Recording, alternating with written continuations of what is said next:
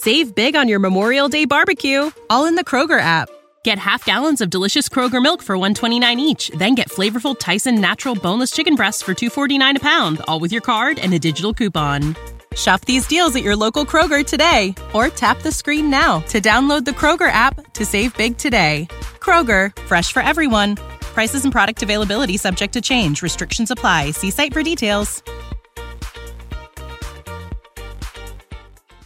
И все это случилось на карантине во время ковида, когда мы уехали за город и жили, закупорившись за городом в доме. В это же время я переживал, проживал то, что перестал быть гендиректором. И вот это вот все субсидиарная ответственность, не субсидиарная, кто я такой. А если там я ушел, то кем я буду, а кем я не буду.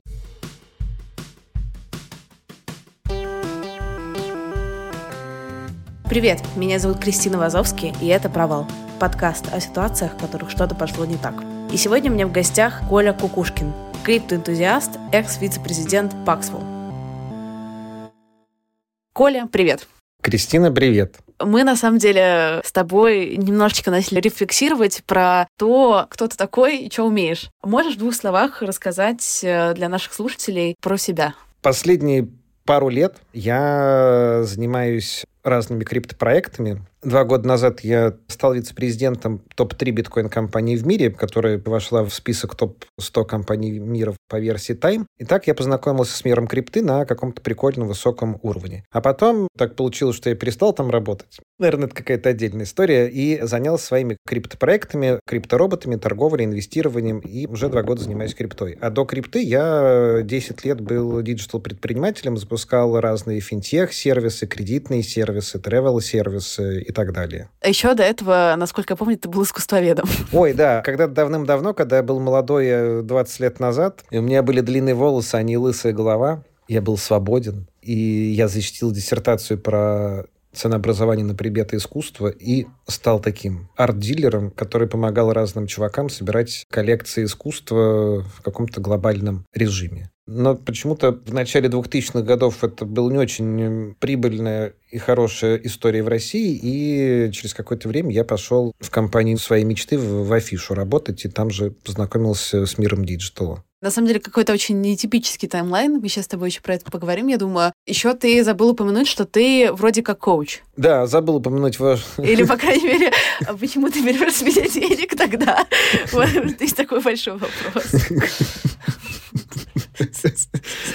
Да, я, конечно, забыл упомянуть, что я немножечко коуч. Иногда мне кажется, что если перечислять все, чем я занимался, занимаюсь и так далее, это может произвести впечатление, что я занимаюсь всем подряд, и вот это вот все. Как... А еще я немножечко шью. Да, я последние несколько лет занимаюсь коучингом. После обучения на программе «Эволюция», после еще каких-то других обучений я стал коучем. Да, я занимаюсь коучингом руководителей, фаундеров разных стартапов, диджитал-компаний и разного финтеха, и не только. Ну и как-то тоже это достаточно хорошо укладывается вообще во все, что я делаю, и помогает мне самому там, менять мои собственные подходы к управлению, к построению команд и так далее. Мы вроде наметили какую-то карту твоей экспертизы. Давай поговорим с тобой про, раз у нас подкаст про провалы, поговорим с тобой про кризисы, потому что когда ты вот начинаешь раскладывать какие-то вот такие куски про себя, у меня сразу встает вопрос, вообще как ты с собой договариваешься, если у тебя кризисы самоидентификации? Типа, я Коля, а я кто и про что? Мне кажется, я все время в этом кризисе живу, как раз последние лет 20. И возможно, что все мои перемещения из одной сферы в другую, это как раз про то, что кто же я такой, и где бы найти себя и чем я занимаюсь. Я не помню этих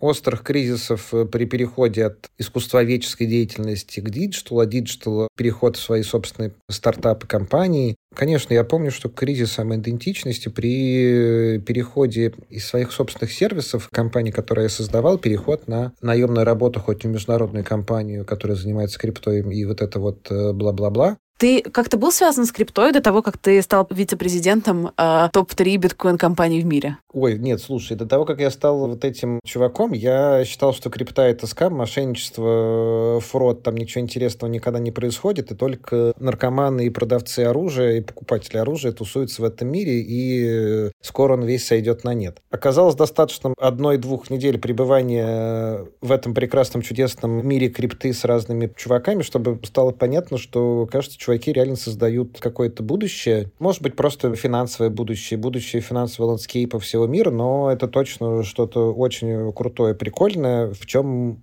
можно не то что принять участие, это такая классная штука, которая оказалась нативна для меня. Не нативно в смысле все сложные технологии типа блокчейна, криптографии и все остальное, что есть внутри, это очень до сих пор непонятно, как работают все эти DeFi и, прочая лабуда. А вот нативность глобальности мира, что нет разницы между одной стороной и другой с точки зрения связанности, что между ними странно, между, когда между ними есть барьер в виде границ, в виде разных legal систем, в виде разных финансовых систем. А мир крипты, он как бы стирает все эти границы и создает одну такую большую пространство во всем мире. Это очень нативная, крутая штука, и поучаствовать в таком, конечно, очень как-то приятно и хорошо. А дальше, конечно, начал снимать с себя какие-то такие э, розовые, ну не розовые очки, а как раз антирозовые очки, что я продолжал знакомиться с разными людьми из мира крипты, с фаундерами каких-то больших компаний, там совсем больших компаний, американских компаний, стартапов, которые так или иначе начинали использовать крипту еще там два года назад, год назад. И с удивлением обнаружил, что те самые люди, которых я давным-давно вижу в условном телевизоре, Фейсбуке, Инстаграме, в газетах и во всех остальных СМИ, они так или иначе уже э, там, они уже про это понимают и думают, и был, конечно, приятно удивлен.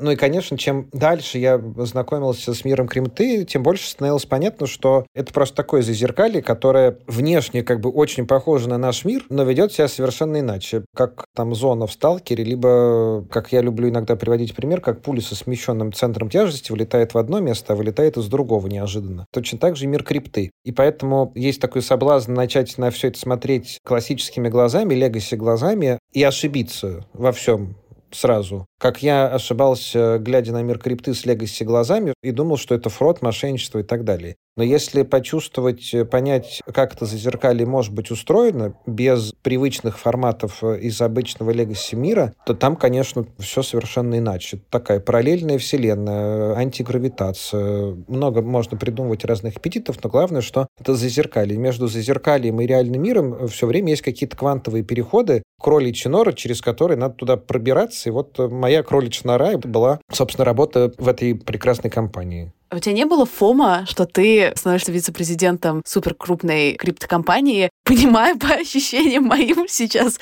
примерно на уровне работника колл-центра? Или я ошибаюсь? Просто так про это рассказываешь? Я думаю, что это все фрод, и вообще не очень этому доверял, и вот я вице-президент. Ну, в принципе, наверное, так и было. Поскольку я никогда не строю никаких ожиданий, то я совершенно случайно оказался на работе в криптокомпании, просто мимо проходил. Меня как-то товарищ попросил дать ему резюме мое, а мне никогда не было резюме. Был какой-то старый, там, шестилетней давности на английском языке. Я отправил, и там всякое закрутилось. Написал какой-то человек в Инстаграме, что I'm fucking mad genius, ну, вот это вот все. Позвал к себе в гости. Я прилетел к нему в Дубай. Был прекрасный опыт, так сказать, устройства на работу. Я же, правда, я вот сколько там, 10 лет не устраивался на работу. Я не знаю, как это должно происходить, поэтому э, в Инстаграме списался с одним каким-то чуваком. Чувак сначала сказал, что я вылетаю в Москву, хочу с тобой познакомиться, потом, ой, не могу вылетать в Москву, потому что я же гражданин Америки, поэтому вылетай ты ко мне в Дубай, я в Дубае. И такой пишет, мамой клянусь, верну тебе деньги за билеты. Я такой думаю, ну и ладно, пойду куплю билеты в Дубай, открываю Аэрофлот и понимаю, что билет почему-то в Аэрофлот с вылетом сегодня и возвратом там через пару дней стоили там 600 тысяч рублей. Я такой оплачиваю их своей карточкой, и только когда уже платеж проходит, я думаю, а что я делаю, кстати? Ну, кому, куда я собираюсь, кто этот человек? Где?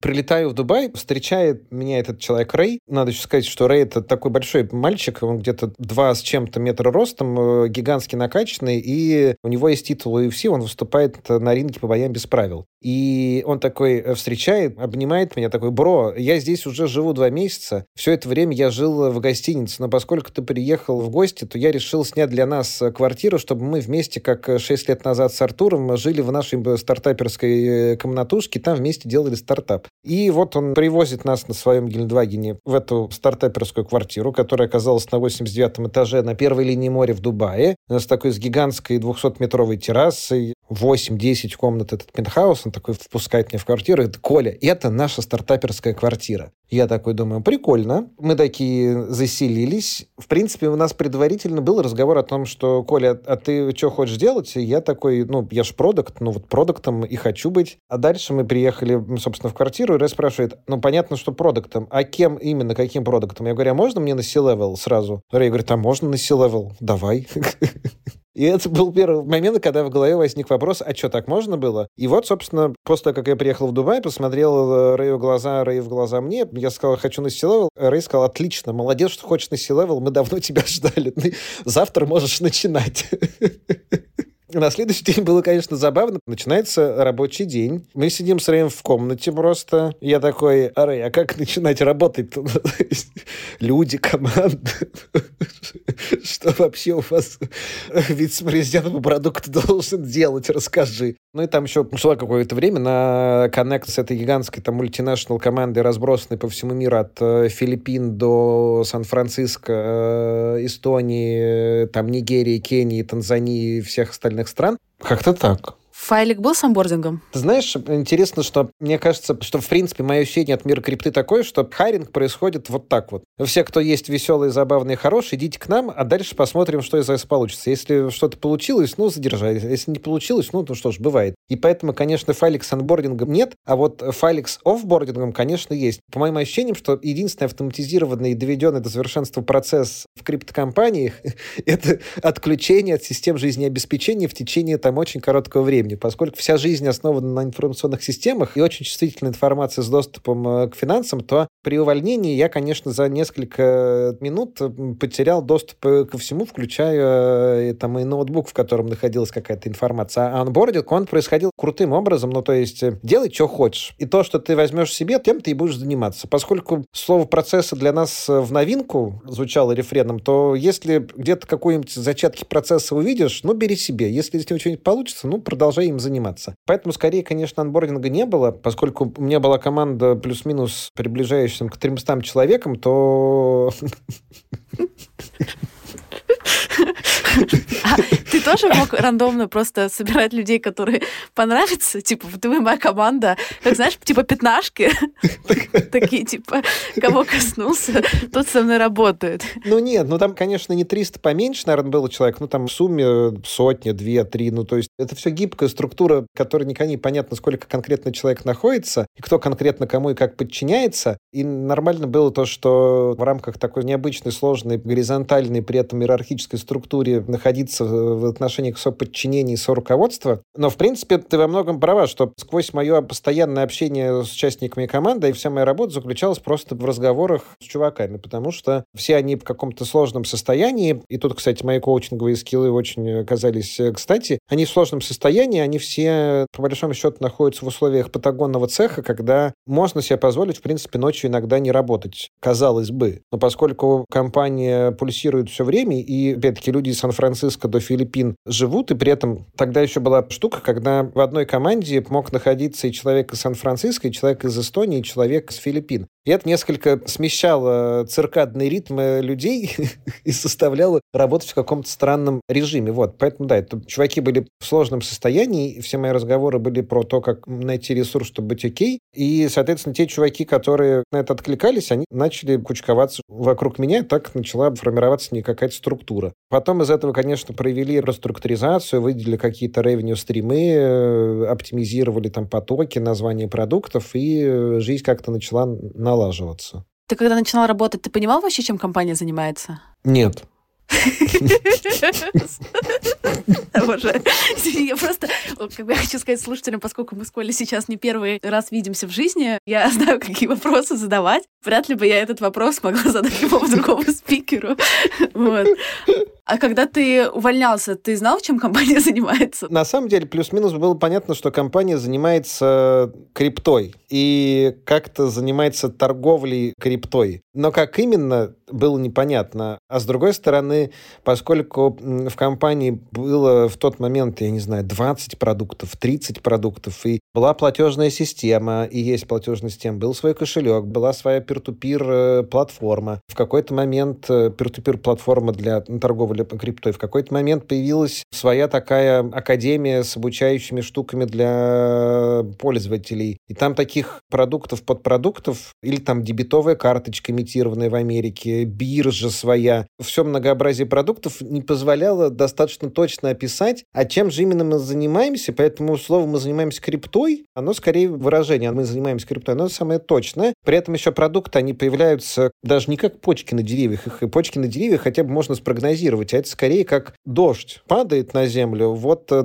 так и продукты. Приходит какой-нибудь человек фаундером и говорит, да, кстати, у меня есть идея, хочу начать делать вот это. Фаундеры такие, о, круто, хорошая идея, давай займешься. Приходит ко мне и говорит, да, кстати, я теперь у тебя новый продукт, надо собрать команду. Я думаю, блин, вот это да, как классно. Поэтому это очень такая гибкая, децентрализованная штука, в которой, в принципе, я понимал и знал, чем занимается компания, но чем точно она будет заниматься завтра, и в чем особенности ее работы сегодня, для меня было под каким-то секретом.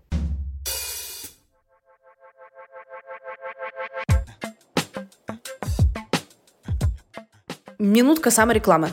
Те, кто следят за мной в сторис, знают мой новопроснувшийся интерес к онлайн-образованию. Кстати, подписывайтесь. Все безумные свои идеи, вроде вечеринки на парковке или на упряжках в Гренландию, э, или своп под просека в Лондоне. Это не безумно, но просто классно. Я выкладываю там. Собачка Крис Вазовский. Так вот, образование. Сегодня в этом выпуске будет два анонса. Так сказать, самореклама в двух частях. Расскажу про первый. Коля, которого вы слушаете прямо сейчас, и, надеюсь, уже успели в него влюбиться, это тот вау-человек, который может очень просто рассказывать о сложном. И это именно тот человек, который познакомил меня с миром крипты, потому что много лет до знакомства с Колей мне вообще не хотелось иметь с этим ничего общего, потому что те люди, которые эту индустрию представляли, вызывали во мне желание сделать так рука-лицо. Но Коля показал мне и объяснил мне, почему это классно и важно. Так вот, я решила нанести добро в мир и уговорила Колю сделать курс про крипту. И мы сделали его вместе. Коля делился своими знаниями, а я помогала этот процесс продюсировать. Это курс не для трейдеров, это курс для начинающих или не супер опытных со всеми основами крипты, рассказанный нормальным языком. Первую лекцию уже можно послушать бесплатно в телеграм-канале. Ссылка лежит в описании выпуска. Пожалуйста, послушайте, если вам эта тема интересна. Кажется, без нее никуда в текущих реалиях, когда из России ничего про практически не вывести в Европу с точки зрения денег. Ссылка в описании.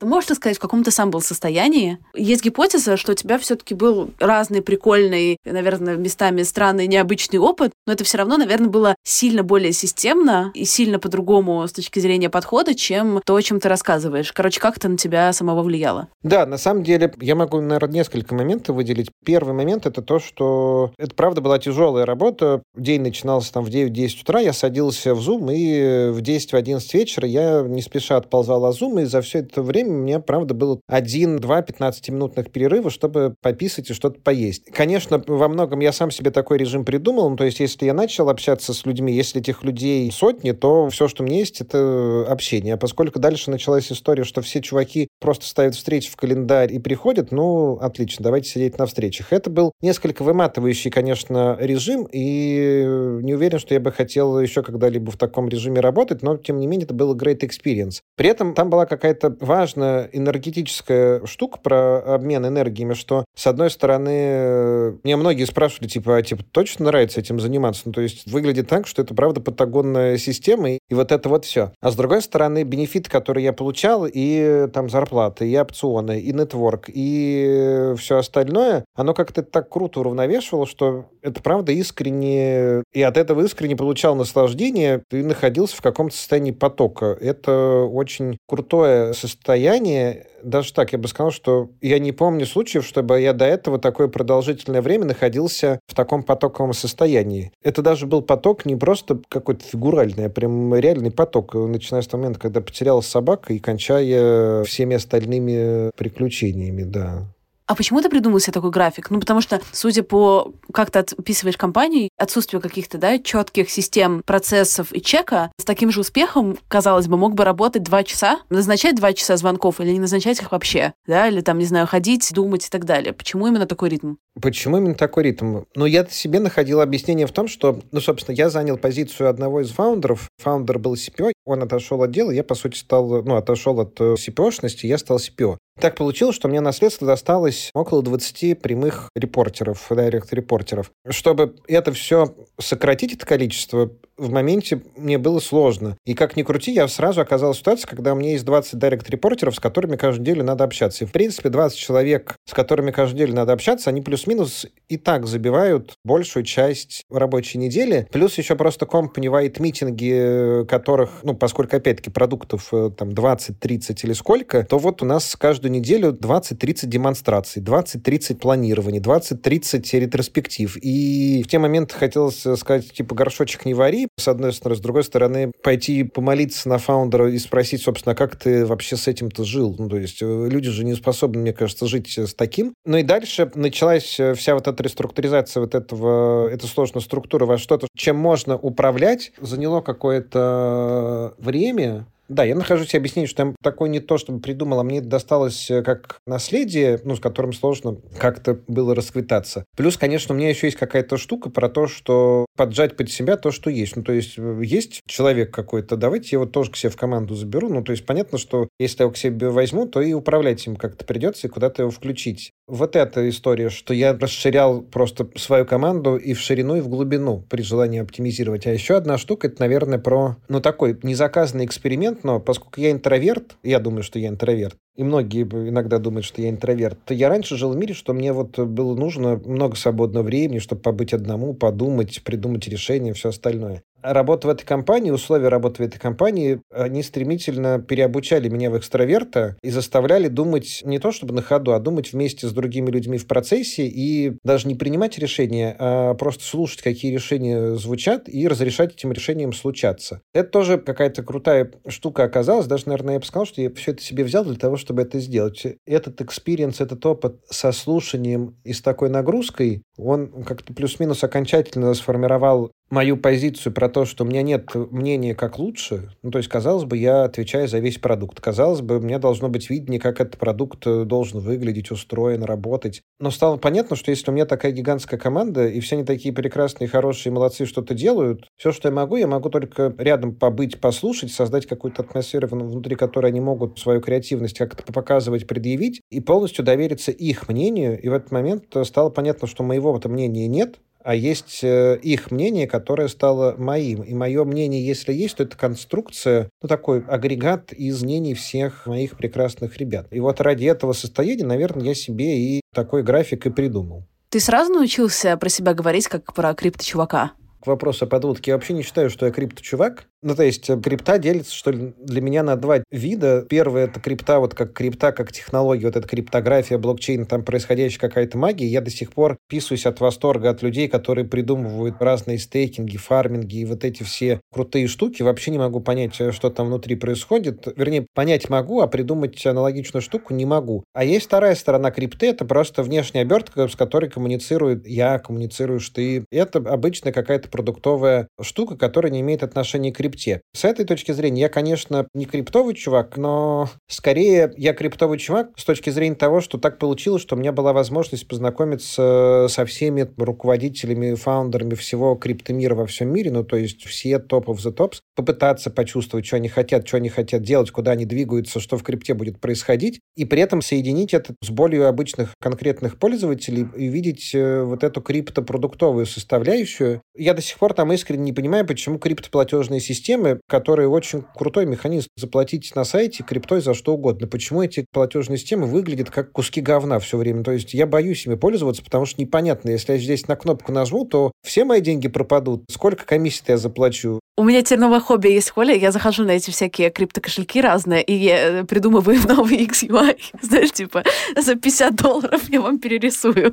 Интерфейс получится лучше. Там, да, у этого, конечно, есть много объяснений, что почему это так. Получилось, но и потому что это такая гиковская культура, как ранний интернет 90-х, когда продуктами становились бывшие там разработчики и со своими представлениями о продукте делали, например, интерфейс какого-нибудь браузера, который больше всего напоминал космолет. С одной стороны, с другой стороны, там все криптопроекты так или иначе используют кучу third-party services, которые накладывают ограничения на то, как это может выглядеть. Ну и там много таких ограничений, внутри которых любой дизайнер продукт, он просто не сможет развернуться, с одной стороны, а с другой стороны, поскольку мир крипты настолько динамичен, что он меняется плюс-минус каждый день, и, условно, если вечером не реализовать какую-то фичу, то за ночь мы можем потерять там несколько миллионов, десятков миллионов долларов, а с утра эта фича уже будет бесполезна. И вот в таком ритме жизни и выкатки фич в продакшн, в принципе, плюс-минус насрать, как это выглядит. Главное, чтобы работает. Понятно, что оно может работать немножко эффективнее. Если мы сделаем продукт чуть-чуть более user-friendly, customer-friendly, вот это вот все, здорово, мы увеличим свою маржу аж там доходность аж там на 3%, на 5%. Это вот, значит, мы ее увеличим как? С 1000% до 1005. Ну, не знаю. Зачем нам это?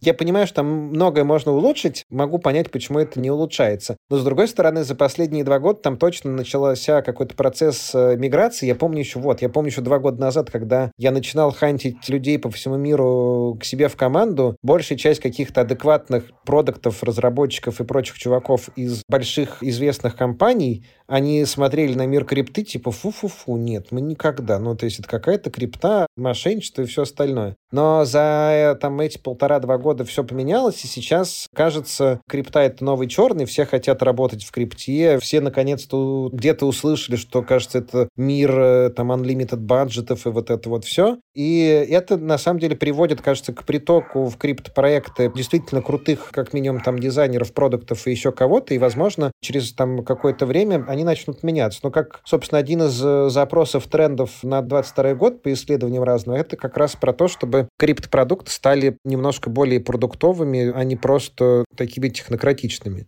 А если возвращаться в провалы, можешь за последний какой-то свой период, то есть не, не 20-летней давности, да, там условно, относительно близкий, вспомнить про какой-то свой провал? Как ты про это сам чувствуешь, в общем? Ну, конечно же, мой провал — это мой последний сервис, который я сам э, создавал и из которого я ушел. Кажется, что это провал. Я из него ушел, будучи фаундером, продуктом, человеком, который его придумал, э, создал, развивал и сделал, ушел, потому что не нашел общей позиции с своими инвесторами. Они там остались, я я оттуда ушел, мы как-то еще успели поругаться, не поругаться, и я это как-то тяжело переживал. Сейчас уже не переживаю, но вот еще там год назад я это как-то переживал. Точно это как-то на меня флешбэчило, и точно я это воспринимал как э, какую-то большую свою неудачу, не как негативный опыт, что, кстати, за одного стрельного, двух нестрельных дают, вот это вот все, я это воспринимал как э, неудачу, ну, типа, не смог, не справился, не получилось. И точно там был период времени, когда я находился достаточно долго в каком-то развальном состоянии. Катализатором этого выступил еще ковид и карантин. И все это случилось на карантине во время ковида, когда мы уехали за город и жили, закупорившись за городом в доме. В это же время я переживал, проживал то, что перестал быть гендиректором. И вот это вот все субсидиарная ответственность, не субсидиарная, кто я такой, а если э, там я ушел, то кем я буду, а кем я не буду. А что тебя так выбило из колеи? Я, по сути, строил эту компанию там 7 лет, и через 7 лет я оказался, что ли, опять в стартовой точке. Ну, то есть через 7 лет я ушел ни с чем, даже не то, что ни с чем, я ушел скорее с отрицательным доходом, чем с нулевым. И ушел, ну, без какой-либо даже защищенности на несколько месяцев. Это бы как-то было сильно неприятно и так далее. И там начала какая-то расти неприятная штука про то, что мне уже 40 лет. А вот если я сейчас это не получилось, я ушел без всего, с неудачей, то точно ничего следующего уже почти невозможно, чтобы получилось. И точно там начали появляться сомнения, что я же ответственность на себя беру за все, что происходит, а не на кого-то пытаюсь все переложить. И тогда же это все случилось, потому что я, то есть я не смог договориться, когда мог. Я не смог там еще еще что-то сделать. И это начало как-то давить и додавило в какую-то неправильную штуку, как раз про то, что когда меня хантили в эту криптокомпанию и хантили, собственно, на C-level продуктом, я головой могу понять, что моих скиллов и способностей для этого достаточно. Но при этом вся картина вокруг говорила про то, что... Мне говорила, я в себе культивировал штуку про то, что, ну, а точно ли я с этим всем справлюсь? Ну, потому что вот у меня там fail был такой, для меня большой. Может быть, я и не продакт из-за этого, может быть, я и не предприниматель, и не бизнесмен. Ты говоришь, что у тебя не было какой-то финансовой стабильности, финансовой поддержки. А в каком смысле? Тебе нечем было за квартиру платить? Ну нет. Это как э, у Льва Толстого, что, боже мой, мы не можем себе позволить закатывать два раза в год балы, мы обеднели. Не то чтобы это из этой оперы. Скорее, знаешь, это про какие-то такие детские штуки, про то, что и это не про физическое наличие либо отсутствие денег. Это про мои ощущения, что если я сейчас после этого fail а возьму паузу, sabbatical на какое-то время, то все, что есть, оно очень быстро закончится, и я же еще это время проведу без пользы для дела. Ну, то есть, э, если я там полгода, год ничем не буду заниматься, то я же совсем выйду в тираж, что ли. Поэтому нет у меня возможности сделать вот эту паузу, выдохнуть, передохнуть, поэтому идем срочно делать что-то следующее. Ты, когда закончил с компанией, у тебя были деньги на то, чтобы ничего не делать год и кормить свою семью из э, трех человек год. Ну да, но я же еще при этом и работать продолжал. Вести коучинговые сессии, консультировать, но при этом ты как бы в полном ощущении, что денег по нулям сжимаем пояса, по крайней мере, ретроспективно. Да. Знаешь, наверное, на фоне того, что я помню, как эти 7, 8, 9 лет назад, когда я начинал эту компанию свою бывшую, какие-то мои друзья тоже начинали какие-то бизнесы, у них через 7, 8, 9 лет как раз все получилось, а мне как раз fail, что приятно. И я зачем-то там себя находил в сравнении с ними, чтобы они в таком состоянии, я в таком, и, соответственно, мне кажется, должно не хватать денег например, как один из выводов. Но это вот такой мой стандартный, один из многих моих глюков, э, зазоров между реальным и идеальным я, то, что по факту это правда все как бы хорошо, но при этом странно же не переживать, странно не нервничать мне, странно не думать, что скоро все закончится. Есть ли какая-то у тебя в голове цифра, вот если столько-то денег, то это значит, типа, все нормально, деньги как бы есть, денег хватает. А вот если меньше, чем столько-то денег, то тут нужно обязательно работать или нет? Кажется, нет. Ну, то есть после работы в криптокомпании стало понятно, что там нет никаких границ, что сколько бы их ни появлялось, все время находится какой-то следующий уровень. Но, а с другой стороны, понимаешь, то же самое и про меньшие деньги. Я помню разговор с каким-то товарищем из какого-то маленького городка, который с одноклассником, либо с кем-то, с кем я вместе тусил в деревне у бабушки, разговор про то, что мальчик работает на заводе, заводе, на заводе у него такая зарплата, он говорит, я спрашиваю, а что ты не меняешь работу? Ну, то есть э, ты там же физик и все остальное, пишешь статьи про компьютеры, иди работай в компьютерную какую-то компанию. И он мне говорит, что нет, я сейчас еще не очень защищен, мне нужно еще немножко поднакопить денег, и тогда я буду способен что-то там э, куда-то перейти и так далее. Я понимаю, что это очень синхронично моим мыслям вот э, несколько летней давности, и при этом это не имеет никакого отношения к реальности по большому счету. И это то, что ты спрашиваешь, оно по большому счету касается и каких-то маленьких сумм, и касается каких-то больших сумм. Это же все про какие-то мои внутренние ощущения, комфортно мне там, некомфортно. Конечно, чем больше, чем комфортно, но точно там есть какая-то граница, какой-то зазор. То есть я вот сейчас понимаю, что есть какая-то сумма дохода там в месяц, не знаю, в час, ниже которой мне некомфортно будет не то чтобы жить, жить-то будет комфортно на самом деле, я буду считать, что баланса энергии нет, но при этом есть точно такая же сумма и сверху. Ну, то есть, если мне там платить какие-то миллионы миллионов, если я буду зарабатывать миллионы миллионов в месяц, я, скорее всего, тоже себя буду чувствовать некомфортно, потому что не смогу найти себе объяснение, почему я это зарабатываю. То есть, что является причиной этого. Для меня это какое-то поступательное движение от суммы к сумме, что вот с этой суммы как бы окей, окей, вот с этой тоже, кстати, окей, а вот с этой точно не окей, потому что совершенно непонятно, что с такими деньгами там делать. Ну, конечно, хочется назвать какие-то суммы, но, наверное, не надо их называть. Можно, можно не называть, чтобы слушатели не это. Ну, хотя Unlimited Budget, мир крипты, все такое. Можно я еще про Unlimited Budget рассказываю и тоже про историю про деньги. Я, конечно, когда устраивался туда на работу, я не то чтобы на обум сумму называл, но называл сумму точно какую-то запредельную. И был удивлен, когда, окей, бывает. А потом, собственно, когда я начал сам хантить к себе в команду людей, я, и, и хантил я людей по всему миру, увидел две крутые штуки, что я хантил вице-президентов PayPal, я хантил э, бывших технических консультантов разных сериалов типа «Силиконовая долина», и у меня было право хантить их э, с unlimited budget, ну, то есть мог не торговаться с ними в каких-то пределах. Но я был удивлен, что даже вот эти ребята с гигантским послужным списком, э, гигантским там резюме, опытом работы в американских компаниях, вот это вот все, что у них есть какие-то стеклянные потолки, что они не могут назвать сумму выше какой-то, которая у них есть внутри. И это очень странно. Ну, то есть, мне было непонятно, что почему вы не можете назвать э, любую огромную сумму, если вы уверены в себе, как э, в экспертах, в крутых чуваках.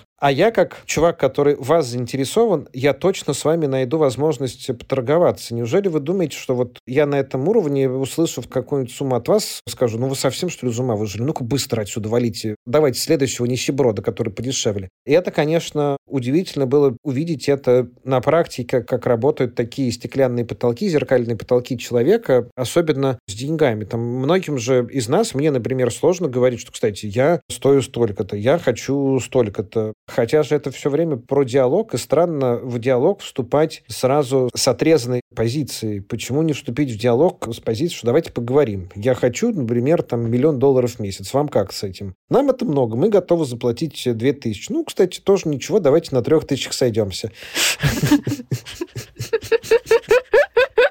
Мне кажется, что примерно диалог со мной бы выглядел так. Я умею оригами журавликов складывать.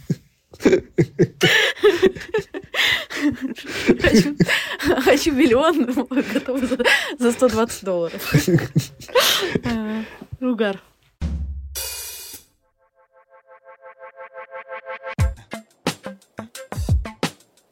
Вторая часть и еще большее погружение в мою личную профессиональную жизнь. Нас с Колей Кукушкиным познакомила наша общая подруга Оля Полищук, коуч трудоголиков. Выпуск с ней я записывала для провала пару лет назад. Выпуск получился очень классный. Оля была тем человеком, который меня дико поддерживал после 24 февраля, потому что Оля именно тот человек, который знает, как обращаться с изменениями. У Оли уже был свой супер популярный курс «Как перепридумать себя», который тоже продюсировала моя команда несколько лет назад назад. Но в связи с тем, что многие стратегии, которые классно работали до, стали в новой реальности невозможными, мы с Олей решили сделать новый курс как перепридумать себя в условиях неизвестности 2.0. Опять же, я выступаю в роли суперпродюсера, Оля в роли суперэксперта. А это курс про то, как принимать решения даже в условиях хаоса, когда нет четкого понимания будущего, моральный компас гуляет. И научиться отделять свои желания, уехать, поменять все, перепридумать от навязанных окружением, коллегами, социальными сетями и общим тревожным фоном. Если вам, как и мне, в какой-то момент было страшно, что вы сейчас переедете и начнете работать в официантом или официанткой в Макдональдсе, потеряете все свои деньги, останетесь на улице и до конца своей жизни будете заниматься странными вещами, это курс для вас.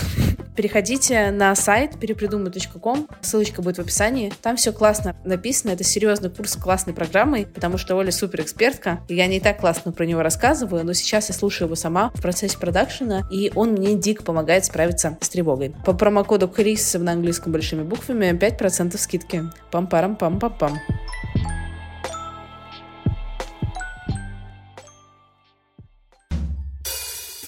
Сколько времени прошло, прежде чем ты ушел из своей компании, которую ты строил 7 лет, и пошел работать в Паксму? Ну, там еще непонятно, что считать точкой, когда я перестал работать в своей компании. Ну, допустим, прошло там 6-7 месяцев, 8, наверное. 8 месяцев прошло, да. И эти 8 месяцев я не то чтобы сидел, сложа руки, плюс-минус за неделю до того, как я официально перестал быть гендиректором, я уже придумал идею следующего стартапа и, в принципе, пошел его делать, собрал команду, и э, началась какая-то активная деятельность.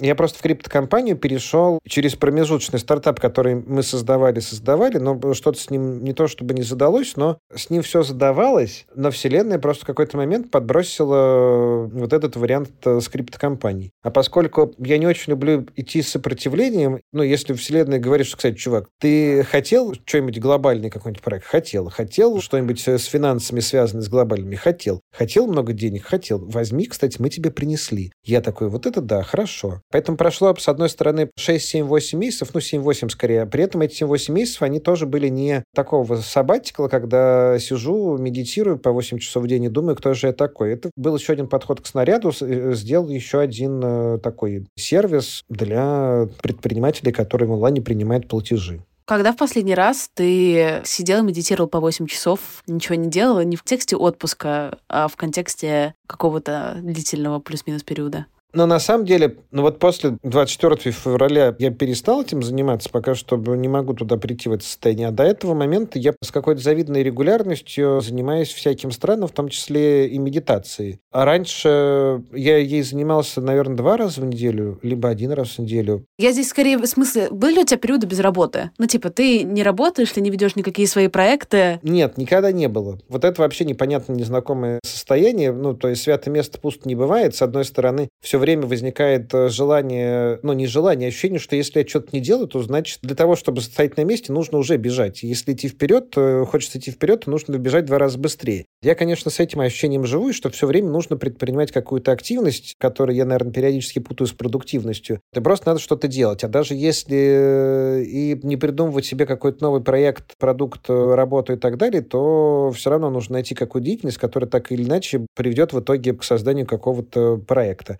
Если вкратце, то короткий ответ – нет, не было таких периодов. А что случится, если ты сейчас скажешь, что, блин, на стопе, все, следующий год я не работаю и ничем не занимаюсь? А кому же тогда будут нужен через этот самый год? Мне 40 лет, это мне будет 41, меня уже все спишут со счетов, мне придется опять бомжевать, меня через две недели тогда уже найдут рядом с мусорным ящиком.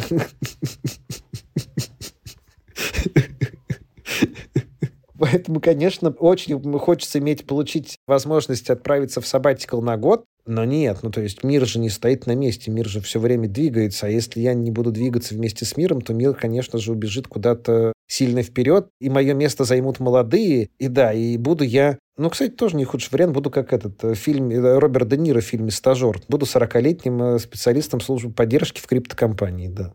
Понятно, что мы сейчас с тобой одновременно смеемся, одновременно не смеемся. Вот эти все это кто? Ты говоришь, мир меня спишет со счетов, они какие-то. Мир какой-то про меня забудет. А вот этот вот мир и эти со счетов, это кто? Молодец. Хорошо.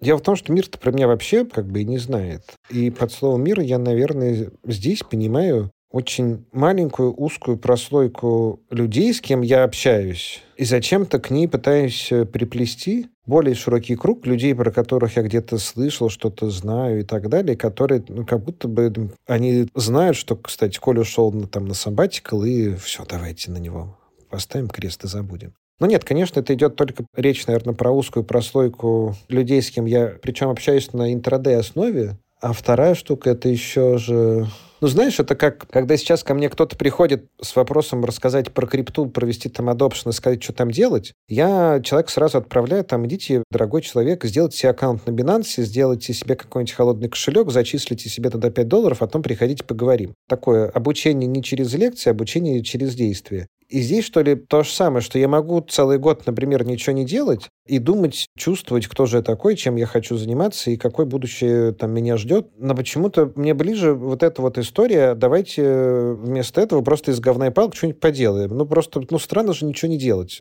Можно позаниматься как-то крипто, давайте позанимаемся криптой. Можно позаниматься, поделать деревянные ящики, давайте поделаем деревянные ящики. Вдруг из этого что-нибудь получится. И поэтому там, наверное, вот еще вот это для меня важная штука, что у меня есть какой-то... Я не люблю слово вот это work-life balance и вот это все. Я точно раньше, даже не два года назад, а там 5, 6, 7 лет назад предпочитал работать 16 часов в сутки, и мне там пришлось придумывать историю, ну, не придумывать историю, а поскольку я работал последние 10 лет в своих как-то компаниях, то, в принципе, я работал все время. В 8 утра, в 3 часа ночи, без разницы. Сам поднимал трубки, будучи оператором службы поддержки, когда там никто не мог взять трубку. Ну и, в принципе, наверное, это был не очень хороший режим, ни к чему хорошему не привел. Вернее, привел к тому, что есть, но в тот момент это все как-то подразрушало. Там развелся с бывшей женой и, вот, и так далее. И поскольку я работал в своих собственных офисах, до офиса всегда было идти максимум 5-10 минут пешком, у меня были очень большие сложности с переключением я дома и я на работе. Я работаю из дома, работаю из офиса, все время работаю. А потом я себя приучил, что... Я не знаю, как приучил, но просто отшибл. Я просто больше не мог работать из дома. Приходил домой в любое время, там в 6 часов, в 7, в 8, в 10, неважно. Больше не могу ничего делать, ну, просто потому что...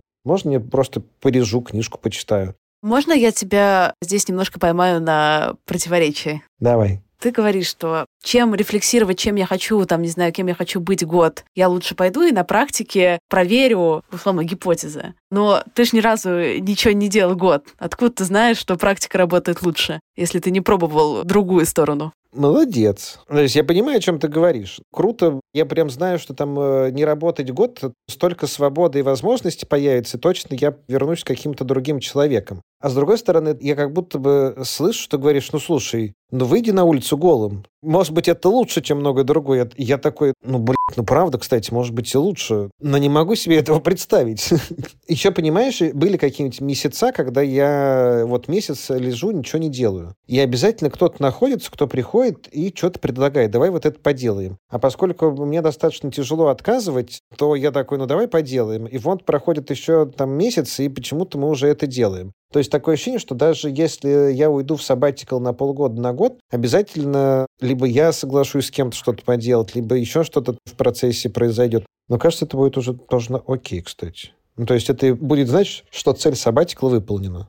Если честно, не хочу сейчас скатываться в психотерапию, но я вижу очень забавные штуки, типа через наш разговор, что постоянно появляются какие-то они, которые как будто бы знают, как лучше, чем ты, и которые тобой управляют, а ты как будто бы, ну, знаешь, придет человек, что-то предложит, а я начну делать, потому что не откажусь. Или голым выходить на улицу нельзя, ну, как будто бы, если кто-то, другие там пять человек выйдут голыми на улицу, или уйдут все в сабатикл, вот эти там, не знаю, 15 человек-инфлюенсеров в твоей жизни, как будто бы можно, а без этого как будто бы нельзя. Молодец, ты права. Я это тоже понимаю про себя. И знаешь, это как будто бы вторая часть вот этих моих слов, то, что у меня нет своего мнения, я просто собрал мнение своей команды, и оно стало моим. Как будто бы эти штуки связаны. И это все, на самом деле, тоже как будто бы и про вопрос, а кто же я такой, чем я занимаюсь, что как будто бы кто я такой, чем я занимаюсь, я могу увидеть, понять, почувствовать, только зеркались об других. Ну, то есть зеркалиться об себя, я как будто бы все время прихожу не в тупик, но как бы я же себя вроде как э, вижу, знаю, представляю, как я от себя отзеркалюсь, кто я. Как будто бы только ловя себя в отражениях других людей, я могу составить свой образ. Скорее всего, это какая-то странная штука, это мой глюк. На самом деле, с этой штукой я все, что я могу создать, это, по сути, осколки голографической розы какой-нибудь, а не целостный образ. Я просто здесь думаю про себя.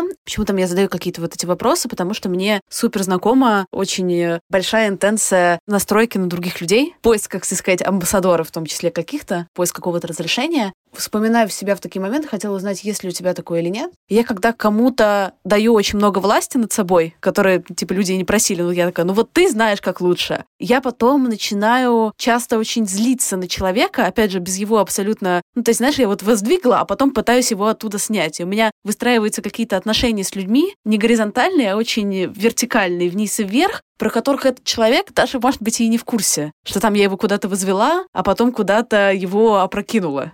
У меня, наверное, это не так. Такого я за собой не наблюдаю. То есть меня все время удивляют, когда я получаю фидбэк о том, что я какой-то самый уверенный там в себе человек, что я произвожу впечатление как хозяин места, куда бы я ни пришел, что как будто бы я здесь родился, вырос и живу, управляю, знаю, и что я здесь самый главный. При том, что я все время нахожусь в сомнениях относительно того, что я делаю, как я делаю, зачем я это делаю. И как будто бы, ну, на самом деле, в какой-то момент я там почувствовал одну прекрасную точку, что, в принципе, я правда знаю, кто я такой, такое, чем я занимаюсь. Просто много какой-то шлухи иногда намешивается, и э, я там могу это подзабывать. Но в целом я правда знаю, кто я такой, что я делаю, и вот это вот все. Но при этом мне раньше казалось, что если у меня есть какие-то сомнения, то я не могу быть уверенным в себе и не могу знать, кто я такой. А как будто бы ну, какое-то время назад, в прошлом году, я понял, что на самом деле умение сомневаться, способность сомневаться — это часть уверенности в себе, часть доверия к себе и часть там, знаний и понимания себя. То есть если я могу сомневаться в том, что я делаю, то я, значит, в контакте с собой в том плане, что Сомнение — это просто разговор. Ну, то есть то, что я делаю, я же это делаю потому, что мне это нравится или потому, что мне надо. Вот. А там, где я этот вопросом даже не задаю, зачем я это делаю, даже не сомневаюсь, там как будто бы жизнь на автомате, без какой-то зрелости, без понимания того, что происходит. Но это не совсем про то, что ты говоришь. Там, наверное, другая штука есть, что при всем при этом, при том, что я описываю тебе, и при том, то, что есть вот эти все время они какие-то, они, они, так получается, что в моем окружении все время вот эти они обращены на меня. А что ты, Коля, а куда нам, а что нам делать, куда идти, как создать офис, как не создать офис, скажи нам как. Я такой,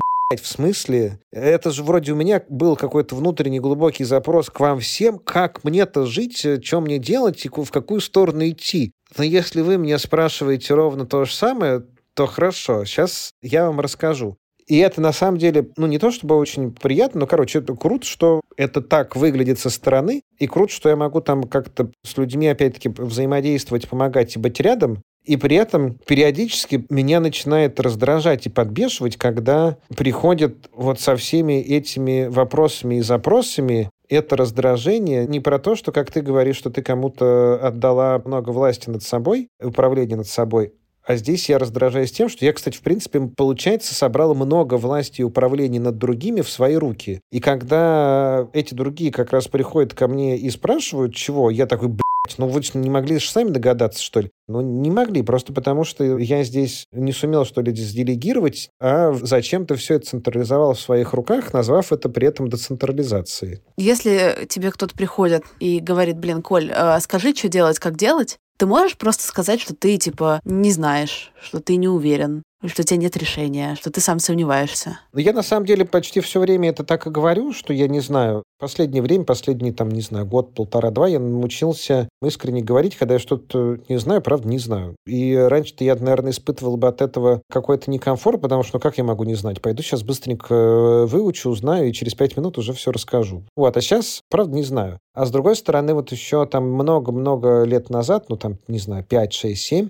у меня пропал, правда, ну, вот это экспертное знание про то, как лучше сделать, решить задачу, как лучше решить вот эту задачу, особенно когда приходили коллеги, сотрудники и так далее, спрашивали, а как правильно сделать? Ну, как бы, не знаю, как правильно сделать. Сделайте, как вы хотите, а если мы ошибемся? Как бы ошибетесь, ошибетесь переделаете, переделаем вместе. Но это был такой крутой тоже переход. Я раньше, когда я знал, как правильно сделать, я, собственно, брал на себя ответственность за то, как они все это делали. Потом, когда научился говорить, что, кстати, не знаю, как правильно сделать, сделайте так, как вы считаете хорошо, там началась какая-то красота, там чуваки начали брать на себя ответственность за происходящее. При этом, конечно, работа там меньше не становится. Ну или что, подожди. Конечно, про говно и палки и про не делать. Вот говно и палки же, служба доставки арбузов, это говно и палки. Из говна и палок моментально что-то сделать и что-то получить. Либо свежевыжатые соки. Что же все из говна и палок делается на ровном месте, когда казалось бы, что можно было посидеть и ничего не делать. Но, кстати, блин, ради прикола давайте попробуем доставлять арбузы по квартирам. Может быть, получится. Ну, получилось.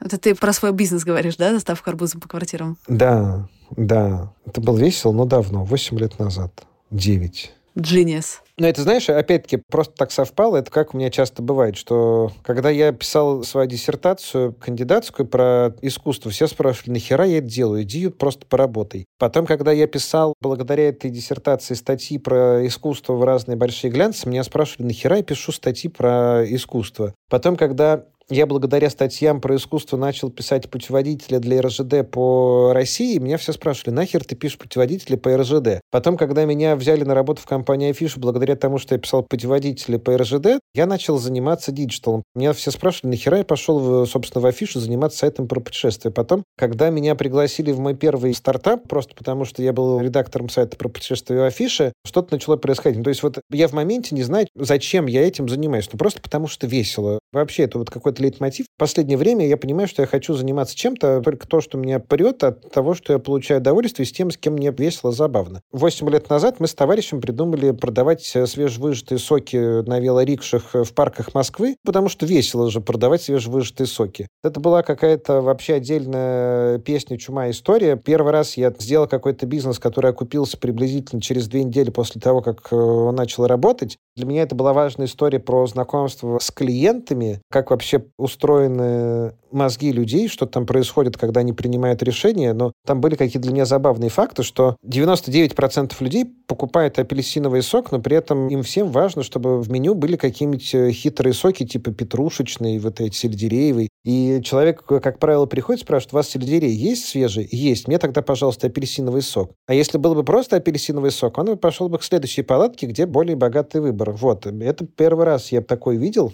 Вторая история, что почему-то люди часто спрашивали, почему такой дорогой апельсиновый сок, но когда мы продавали стаканчики с водой по такой же цене, про воду ни у кого вопросов не возникало, почему она стоит так дорого. До сих пор не могу найти объяснение. А потом в какой-то момент одна из подруг написала в Фейсбуке, ну, она была беременна и жила в доме без лифта, и это был август. И она такая, блин, как было бы круто, если бы кто-нибудь доставил арбуз. А мы как раз в этот момент продавали арбузный фреш, у нас было много арбузов. И э, я ей написал в Фейсбуке, сейчас привезем. Привезли, собственно, арбуз. Я такой вечером в воскресенье сижу, думаю, блин, арбуз попросил дизайнера сделать заставку для группы в Фейсбуке «Ведьмина служба доставки арбузов». Он ее сделал. Я просто разместил эту страничку в Фейсбуке, и я не подумал, забыл, я не знал, не предполагал, я же не арбузовед, что, оказывается, я разместил ровно в тот день, когда в Москве открывались арбузные развалы, первое воскресенье или понедельник августа. В воскресенье разместил, в понедельник я просыпаюсь, просыпаюсь от того, что мне телефон разрывается. Я же в Фейсбуке указал свой личный телефон. Разрывается телефон от э, разных журналистов, типа Здрасте, это служба доставки арбузов. Да, можно взять у вас интервью?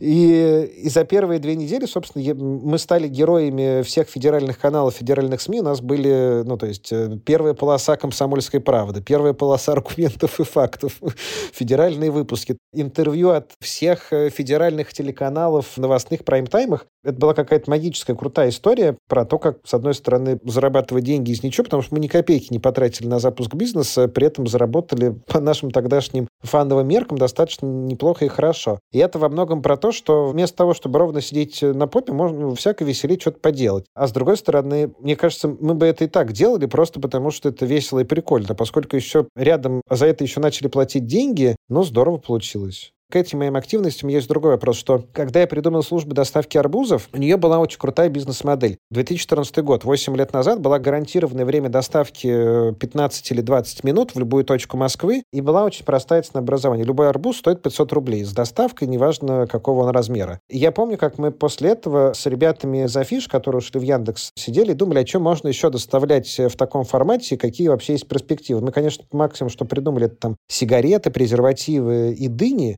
но я тогда не понял, что на самом деле мы придумали формат Яндекс Лавки всех вот этих сервисов. Самое главное, что мы придумали логистику, как за 15 минут доставлять все, что угодно, куда угодно. И это как раз ко мне вопрос про мою уверенность в себе, про знание то, чем я занимаюсь, и про тех самых о них. Это про то, что я прав знаю, что я придумываю крутые идеи, и я знаю, как их развивать, как их двигать. Но как будто бы мне внутри себя не хватает иногда веры в эту идею, чтобы взять и понять, что, кстати, вот эта служба доставки арбузов, на самом деле, ну, как бы у нее есть будущее не на один сезон, а там на год, на два, на три, на пять, на семь. Вообще, ну, как бы это большая какая-то штука. Что я предпочитаю почему-то до какого-то этапа довести эту херню, поиграть с ней. Ну, понятно, да? Не получилось. Ну, хотя, блядь, уже не получилось. Получилось просто как будто бы вместо того, чтобы опереться на себя и на свой какой-то внутренний источник уверенности в том, что я создаю, я ищу отражение этого в других, не нахожу и такой, ну, понятно, ну, значит, э, не оно.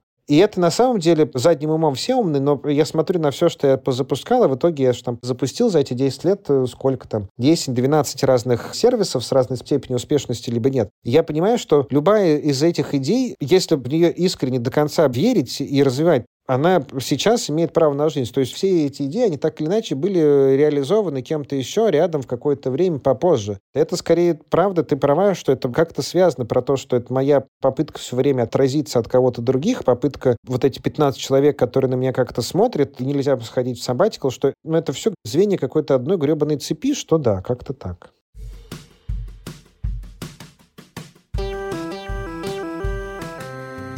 Спасибо, что дослушали выпуск до конца. Подписывайтесь на меня в инстаграме собачка Крис Вазовский и пишите комментарии в подкаст-приложениях. Я буду рада вашей обратной связи. До встречи на следующей неделе. Пока-пока.